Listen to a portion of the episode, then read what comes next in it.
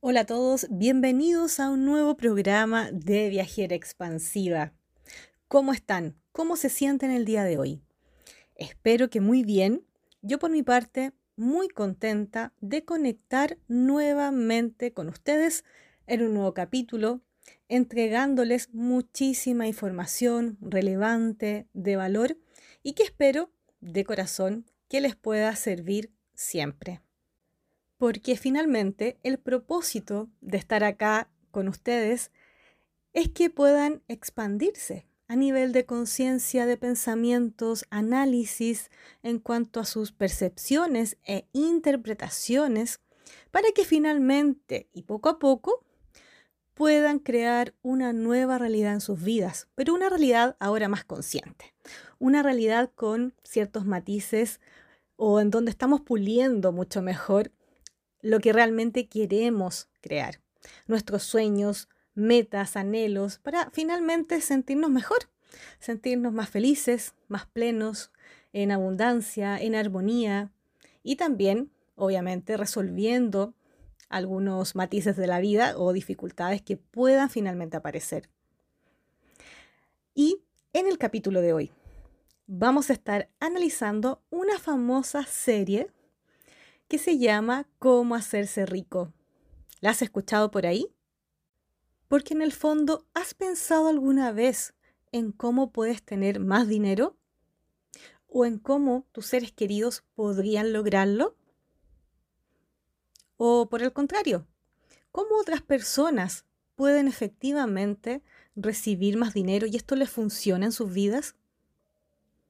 ¿Conoces a personas que según tus parámetros se han hecho más ricos? ¿Qué es para ti hacerse rico? Piensa por unos segundos, defínelo, escríbelo. O también, ¿cómo definirías la riqueza? Esto es muy importante porque la definición de riqueza también puede variar según la interpretación y los pensamientos que tiene cada persona escríbelo. Escribe esta pregunta tan importante para que después puedas profundizarla. Y finalmente, ¿qué es para ti el dinero? Todo esto te va a ayudar a que puedas mirarte mucho más y descubrir tus pensamientos e incluso creencias sobre el dinero y la riqueza. Te voy a repetir estas tres últimas preguntas para que puedas repasar y terminar de escribirlas. Número uno, ¿qué es para ti hacerse rico? Número dos, ¿cómo definirías la riqueza? Y número tres, ¿qué es para ti el dinero? ¿Ok? También estuve viendo algunas definiciones. ¿Qué significa realmente rico dentro del diccionario? Y se dice que eh, es una persona que tiene mucho dinero o muchos bienes. También otras definiciones que encontré es adinerado, hacendado o acaudalado. Estas preguntas, en el fondo y lo que hemos estado hablando ahora como introducción, son claves para hablar sobre lo que realmente crees al respecto del dinero. Y de ahí vas a poder descubrir finalmente todos tus bloqueos y lo que necesitas trabajar sobre estos temas. ¿Estamos listos entonces? Empecemos. ¿Conoces la serie o el libro Cómo hacerse ricos de Rami Sethi? Él es un escritor estadounidense y asesor de finanzas personales. Es el autor del bestseller del New York Times del 2009, Te enseñaré a ser rico o cómo hacerse rico. Esa sería la traducción un poco al español. Pero bueno, la serie es muy interesante ya que el autor analiza las finanzas de variados tipos de personas, ya sea hombres, mujeres, parejas, y parte con ver y analizar sus deudas, en lo concreto, en los documentos. ¿Ya? Él desde, desde, su computador se pone a analizar las deudas que tienen las personas, sus ahorros, ingresos, gastos, inversiones, etc y antes de conocerlos en persona, ya más o menos tiene un prediagnóstico de la situación financiera que va a comenzar a intervenir. Luego entonces los visita en sus casas para poder entrevistarlos y conocerlos más con respecto a la relación que tienen ellos con el dinero y obviamente sus problemas. También les deja algunas tareas, sugerencias para profundizar más sobre este tema. En general son personas que tienen grandes problemas de dinero o y no saben cómo manejarlo. No saben eh, cómo se distribuye también el dinero y eso les trae problemas individualmente como también en sus relaciones. ¿Ya? Entonces, en esta instancia, Ramit les enseña y educa sobre finanzas. Em, por un lado, creo que es muy interesante este programa porque si me has escuchado antes, sabes los contenidos que yo expongo en Viajera Expansiva, entenderás de que estamos creando nuestra realidad en todo momento, que hay creencias por detrás, que hay bloqueos y, y cómo nos relacionamos con otras personas justamente por estas creencias que tenemos. Así que le puedes dar una doble mirada si es que quieres ver esta serie. Dos preguntas. ¿Se te ha ocurrido que puedes ser una persona rica? Y si es así, ¿cómo soñarías que fuera? Y continuamos conversando sobre la serie Cómo hacerse rico. Te voy a contar algunas historias muy interesantes que he podido recopilar porque me han llamado mayormente la atención. Por ejemplo, había una mujer adulta en donde su hija universitaria la inscribió para participar de esta serie porque sabía que su mamá tenía problemas de dinero.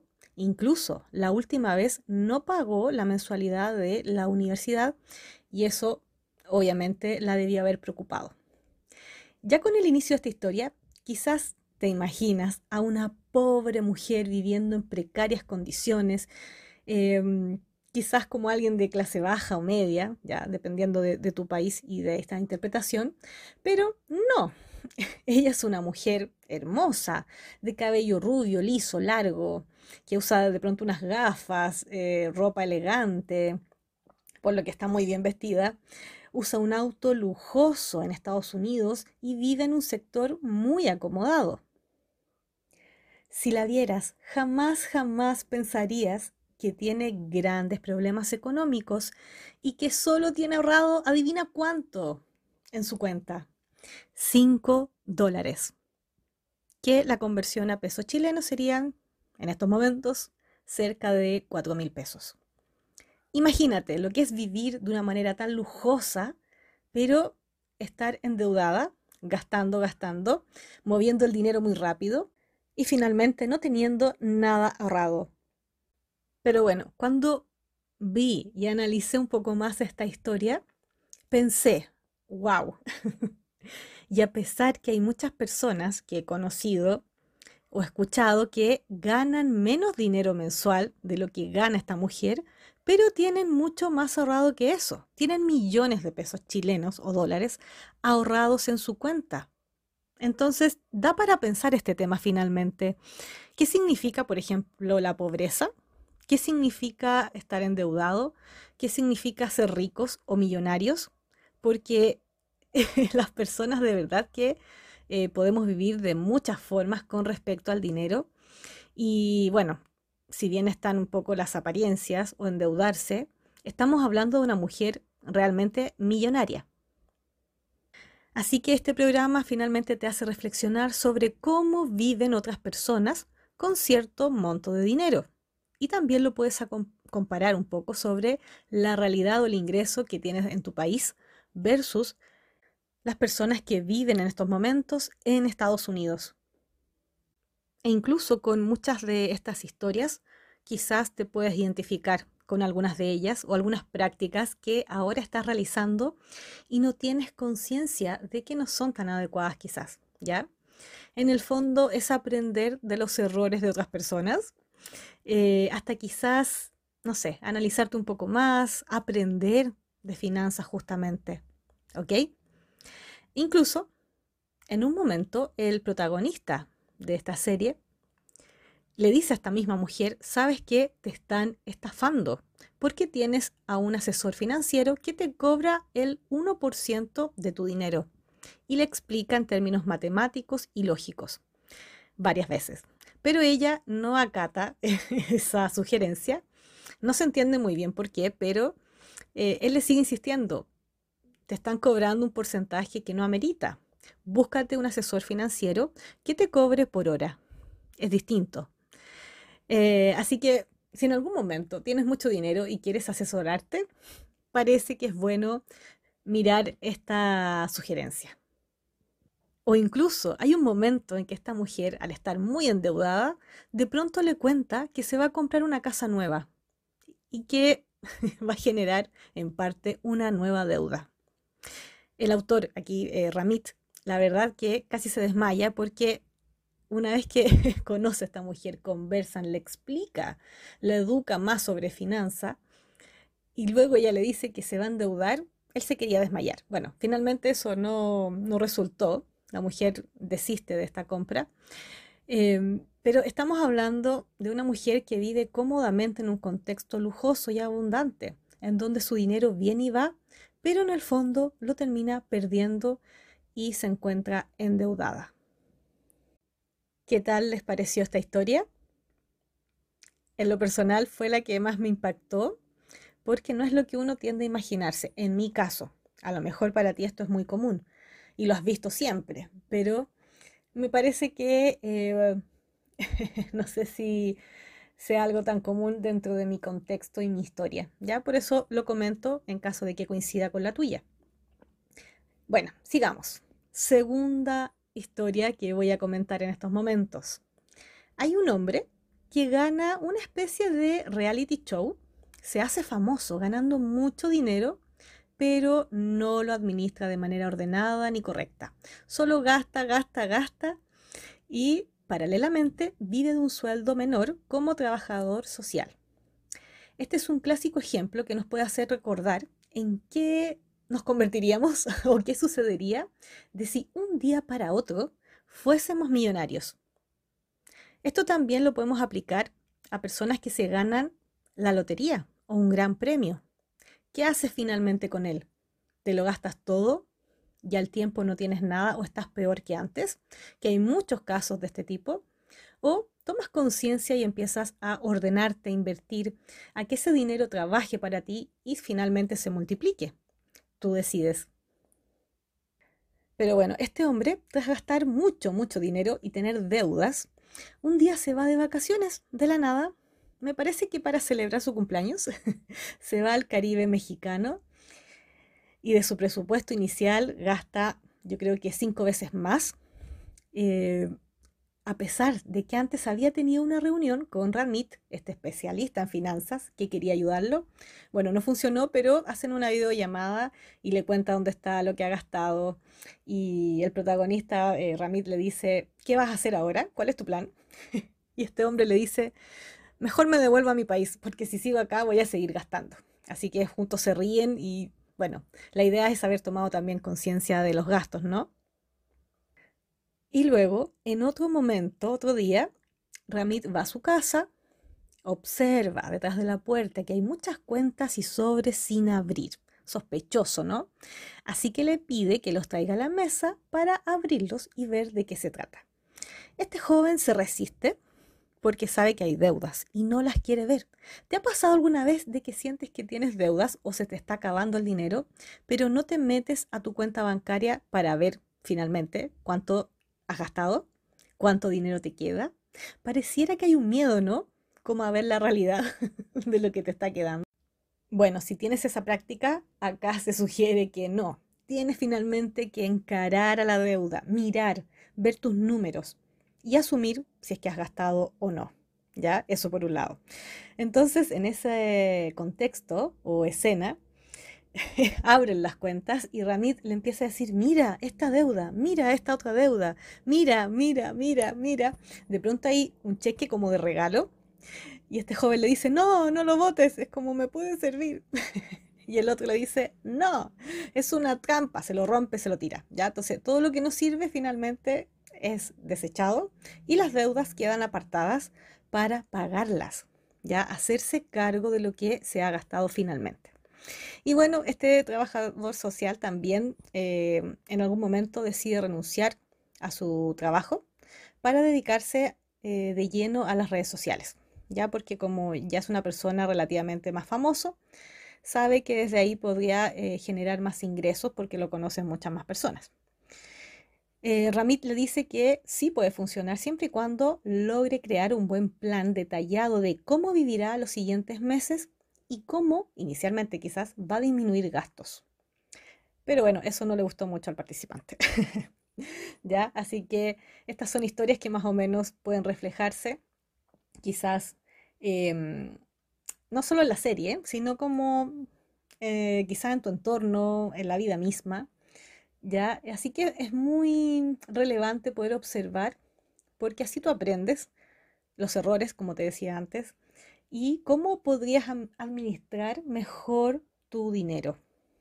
Interesante, ¿no? Ahora te voy a entregar las cinco sugerencias en el área de finanzas de Ramit Sethi. ¿Estás lista? ¿Estás listo para anotar? Bueno, lápiz y papel. Escucha lo siguiente. Número uno. Define qué es ser rico para ti. ¿Ok? Todo lo que deseas, lo que sueñas, pero también que ojalá puedas ser un comprador consciente. Por ejemplo, comprarse la casa de tus sueños, que es algo que anhelas y quizás te va a costar un poco más en cuanto a lo económico, pero no un auto o un auto que sea más económico. Esa es un poco la estrategia de Ramit, ¿ya? Gasta en lo que realmente deseas y te gusta, pero gasta menos en lo que no es tan importante para ti. ¿Se entiende, no? Por ejemplo, si te compras unas botas o zapatos muy costosos, pero te ahorras dinero en arriendo, dividendo, ¿ya? Porque vives quizás de allegado o con un amigo. Eh, ahí, claro, haces como el balance finalmente. Y, claro está, también, paga tus deudas. En el fondo es ver qué es rico para ti en cuanto a cómo te quieres sentir y cómo va a ser la calidad de vida que quieres tener. Número 2. Empezar hoy mismo. ¿Qué quiere decir? Por ejemplo, desde ahora abre una cuenta de ahorro que tenga una alta tasa de interés. ¿Por qué? Porque si tienes dinero ahí, a medida que pasen los días, los meses, los años, vas a estar generando un ingreso. ¿Ya? Pero eso se va a cumplir si es que lo haces lo antes posible. no sirve un año después, sirve el ahora. Entonces, empieza ahora y hacia futuro tendrás más dinero. Ya esto aplica para cualquier acción que quieras realizar con respecto a tu área financiera. No esperes más. Número 3. Centrarse en las grandes victorias. ¿Qué quiere decir? cambia tu atención y tu foco de lo micro a lo macro, de lo más pequeño a lo más grande o general. Por ejemplo, eh, Ramit sugiere usar las tarjetas de crédito, pero de manera responsable, ya que muchas veces alude que puedes recibir puntos, premios, beneficios, eh, tienes un historial que indica a las entidades bancarias de que pagas, de que pagas bien, que eres responsable, ¿ya? Entonces puedes tener algunos beneficios y ahorrarte eh, intereses y ahorrarte dinero finalmente, ¿ya?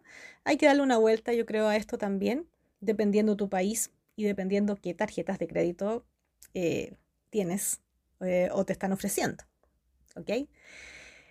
también, esto vuelve a salir, pagar las deudas, también crear un plan de jubilación en términos económicos para que recibas más dinero. Estos son simplemente algunos ejemplos para que veas de que puedes hacer muchas más cosas y salir beneficiado en términos económicos. Cuarta sugerencia. Configura tu sistema automático de dinero. ¿Qué quiere decir? haz que tus cuentas se paguen automáticamente. Eso existe en muchos países. Tú ingresas, ¿cierto? La cuenta que quieres que tu tarjeta de crédito o el banco pague mensualmente y lo haga por ti, sacándote el dinero que tú tienes ya en tu cuenta.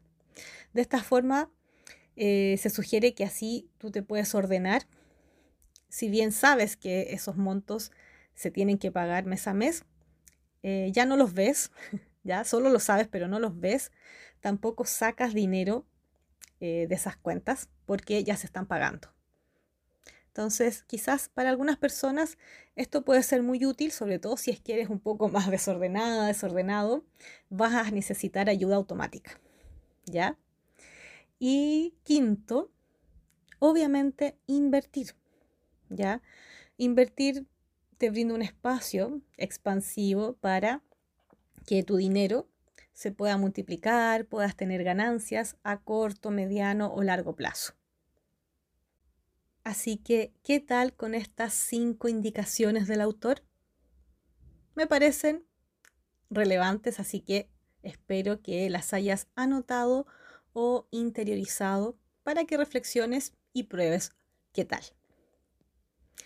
Ahora, te voy a contar, también obviamente en base a esta serie y la información que por ahí recopilé sobre el libro Cómo hacerse rico o esta serie, hay un plan de gastos conscientes que sugeriría en general el autor.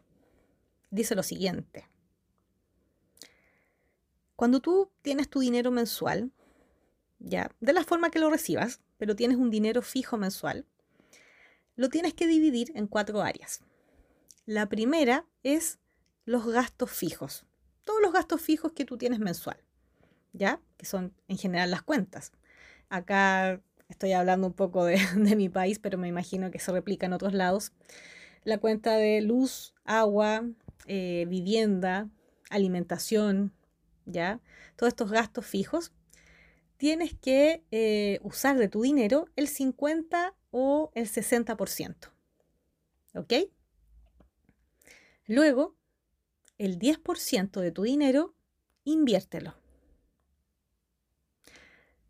Después, el 5 o el 10%, ahórralo. Y en último lugar están los gastos libres de culpa, que incluyen entretención, quizás, bueno, todo lo que tú desees, comprarte algo bonito. Desde eh, esta área, usa del 20 al 35% de tu sueldo. ¿ya? Así que de esta forma podrías ordenarte mejor con tus gastos de manera más clara, más consciente y no desordenarte tanto mes a mes. ¿Sabías que las parejas sí discuten por dinero? Este es un tema muy repetitivo en la serie Cómo hacerse rico, ya que en general según lo explicado por el protagonista y autor, escritor Ramit, como por otros medios que indagué, gran parte de las discusiones que tienen las parejas es por dinero. ¿Te ha pasado? ¿O has observado en otras personas este ejemplo? Porque incluso puede ser usado como una causa de separación.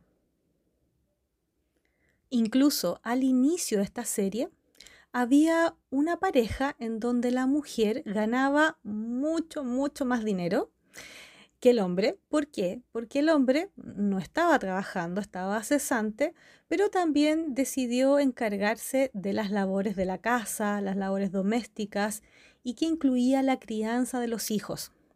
Por lo general, este es un rol invertido a lo que comúnmente estamos acostumbrados en la sociedad en lo personal, esta es una creencia bien íntima, me parece genial de que salgamos de estos patrones tan rígidos y limitantes que hemos tenido, pero en el caso de ellos no fue algo consciente, fue algo que se fue dando y que no habían mirado, pero sí les empezó a causar problemas. ¿Por qué? Esta dinámica repercutía negativamente en ambos, sobre todo en el hombre, porque él no se sentía valorado por sus funciones en la casa eh, por parte de su pareja, ¿cierto? Su pareja pareciera que em, disminuía o miraba de manera inferior sus acciones, pero esto era la interpretación que él tenía. No sé si necesariamente eh, la mujer pensaba de esa forma, ¿no? Pero él no se sentía valorado, ¿ya? Y decía, jamás me piden la opinión con respecto a temas económicos porque yo no trabajo. Por lo tanto, no confían en mí en estos términos, no puedo opinar y lo que yo quiera gastar tengo que prácticamente pedir permiso porque si no, no, se me entrega el dinero para lo que yo necesito gastar. Entonces con todo esto, él se sentía bastante incómodo y eso generó muchas más discusiones porque estas conversaciones salieron a la luz gracias al programa y a la intervención que estaba realizando Ramit. Entonces, por lo que se veía en la serie, al inicio fue súper complejo, generó muchos problemas, pero finalmente ya la relación mejoró entre esta pareja, se comunicaron mejor y se reordenaron. Y, bueno, en el fondo la relación cambió, porque hablaron de dinero, encontraron soluciones y la dinámica familiar fue mejorando afortunadamente. Entonces, lo importante acá es ver que mantener una relación de pareja, conviviendo incluso, compartiendo gastos, más si hay hijos, conlleva una gran responsabilidad económica, en donde se deben conversar los temas referentes al dinero. Además de que pueden surgir muchas creencias limitantes o sociales sobre el dinero en una relación. Por ejemplo, el hombre es el que debería ganar más dinero que la mujer porque el hombre es el proveedor. Esta es una creencia cultural, social en muchos países, pero finalmente bastante limitante, porque disminuye las capacidades de la mujer, de lo que ella puede hacer y su independencia, pero también hay una sobreexigencia hacia el hombre, que me parece, en lo personal, bastante injusta, ¿cierto? De cómo él debiese cumplir y todo el esfuerzo que tiene que realizar por su familia. No me parece. Por eso también se puede ver como eh, una creencia limitante. O también esta creencia de que la mujer es quien puede estar sin trabajo y cuidar a los hijos en la casa. ¿Ya? Pero cuando el hombre queda sin trabajo, también pueden pasar muchas cosas en la dinámica familiar, situaciones bastante incómodas. Así que a mirar un poco eso si tienes pareja, convives, estás casada, casado, ¿cómo hablan del dinero? ¿Qué sucede? ¿Hay secretos?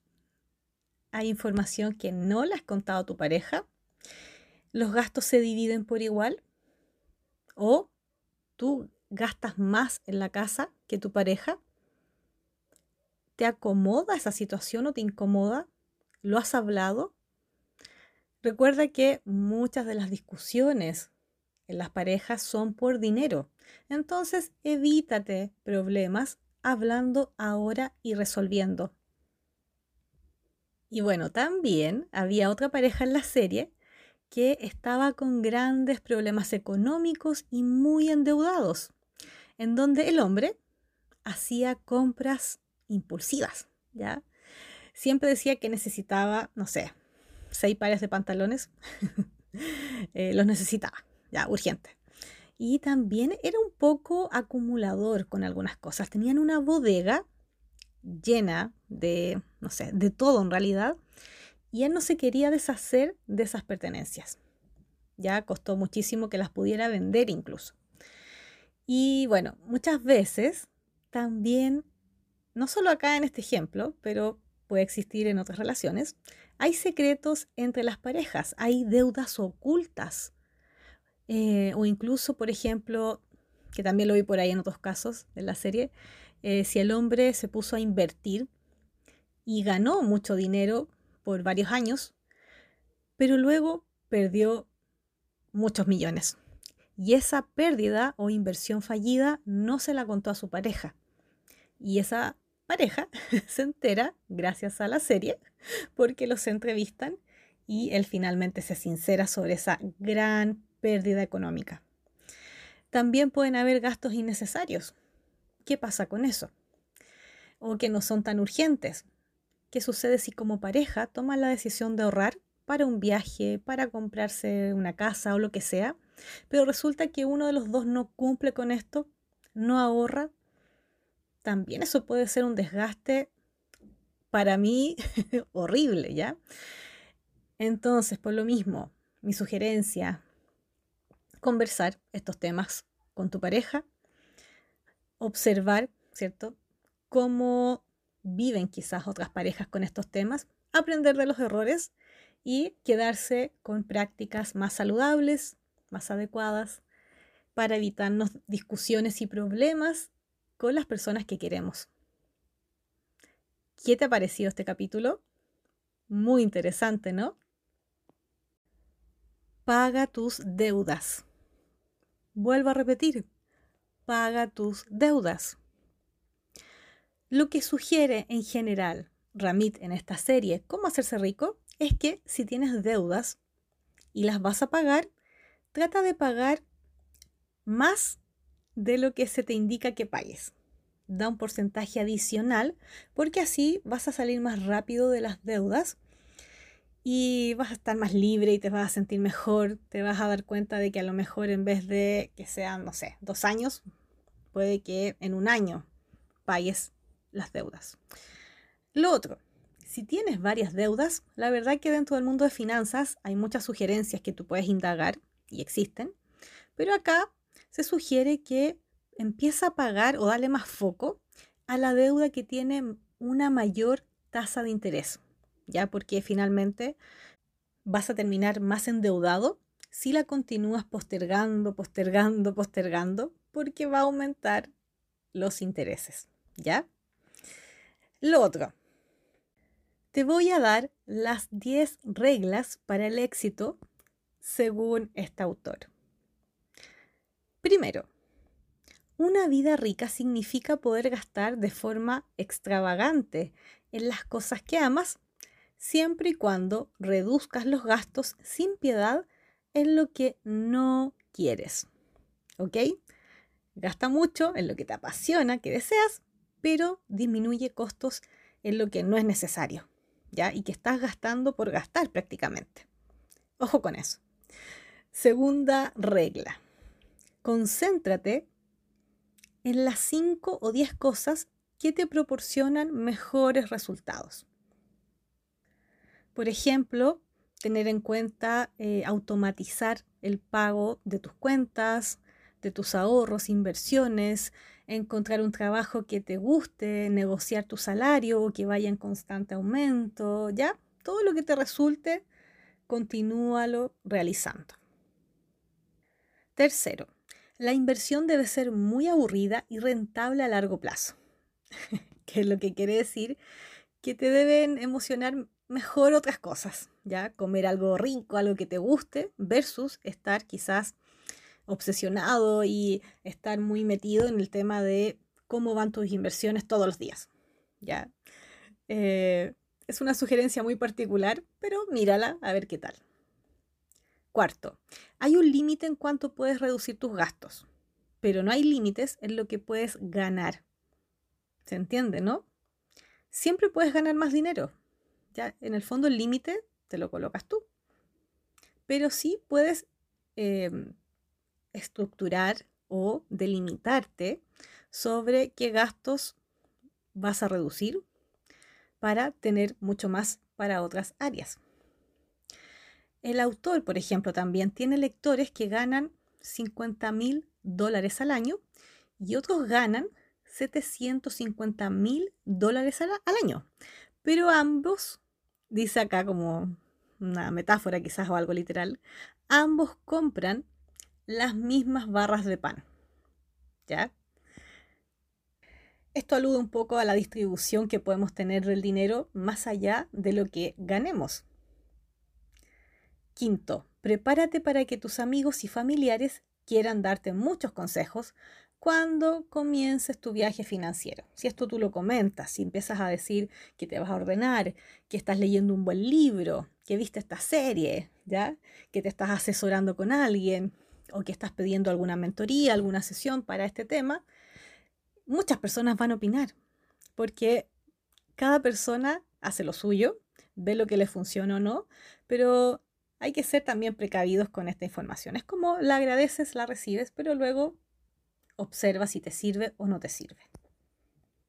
Sexto, crea una colección de marcos de gastos, de referencia para cuando decidas comprarte algo.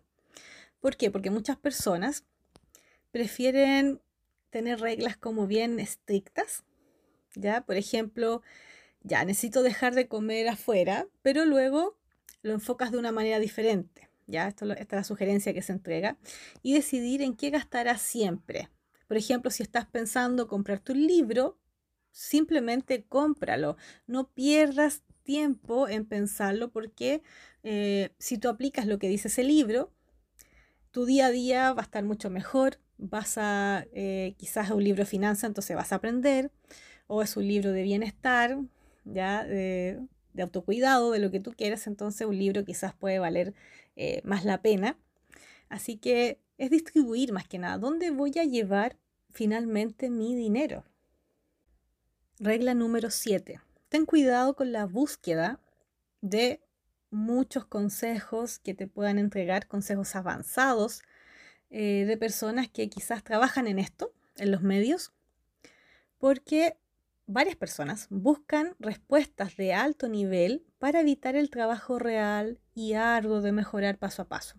Es como buscar resultados instantáneos, casi por un abrir y cerrar de ojos, eh, pero no es así. ¿ya? Entonces aquí hay un ejemplo metafórico que dice que es más fácil ganar una maratón que correr durante 10 minutos todas las mañanas. Entonces, claro, tú sueñas que vas a ganar de un día para otro, pero si no te preparas, si no entrenas todos los días, ¿cómo vas a obtener los resultados que sueñas? Entonces, a veces lo más avanzado puede ser también lo más simple, pero debes hacerlo de manera consistente, ser constante con los cambios que quieres en tu vida. Número 8. Solo tú tienes el control, que quiere decir que nadie va a venir a rescatarte. ¿Ya? O no esperes eso, ¿ya? Hazte responsable, actúa para que observes todo el manejo que puedes tener sobre tus finanzas para construir la vida en riqueza que tanto sueñas. Número 9. Parte de la creación de tu vida rica es la voluntad de ser diferente. Cuando el dinero deje de ser algo negativo o una limitante en tu vida, vas a tener la libertad de diseñar todo eso que deseas en esta vida rica, que seguramente va a ser muy diferente de las expectativas o la vida que están teniendo las personas promedio, ¿ya? Así que la sugerencia acá es disfrútalo. Y número 10, vive la vida fuera de la hoja de cálculo. ¿Qué quiere decir? Cuando automatices tu dinero, verás que la parte más importante de esta vida en riqueza está fuera de esta hoja. Esta hoja de Excel, por ejemplo. Eh, donde tú sacas cuentas, ¿ya? Y que tiene que ver con las relaciones, con disfrutar la vida, con contribuir a la sociedad, tener nuevas experiencias, realmente vivir, ¿no? Porque por lo que he visto hay personas que también se van al extremo, se obsesionan con el manejo del dinero, anotando hasta cómo respiran, ya cuánto respiro en la mañana y cuánto aire gasté, eh, y finalmente no, no sé si hay un gozo, y un disfrute. Tampoco se trata de, según mi parecer, de vivir ahorrando y no disfrutar ese dinero. Es vivir y tú decides cómo quieres vivir y las experiencias que quieres tener. Piensa en lo que te gustaría hacer, en un sueño y organiza tus finanzas para cumplirlo.